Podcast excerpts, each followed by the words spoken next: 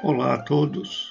Neste momento eu gostaria de agradecer a presença de todos e convidar para nós iniciarmos esse processo de formação nos tempos em que estamos presenciando e, e vivenciando de ensino remoto.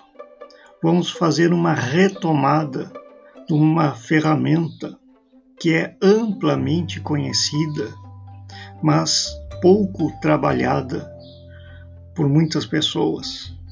Vamos começar a trabalhar neste momento com o Excel para fazer a organização e também nós conseguirmos realizar análise de dados estatísticos.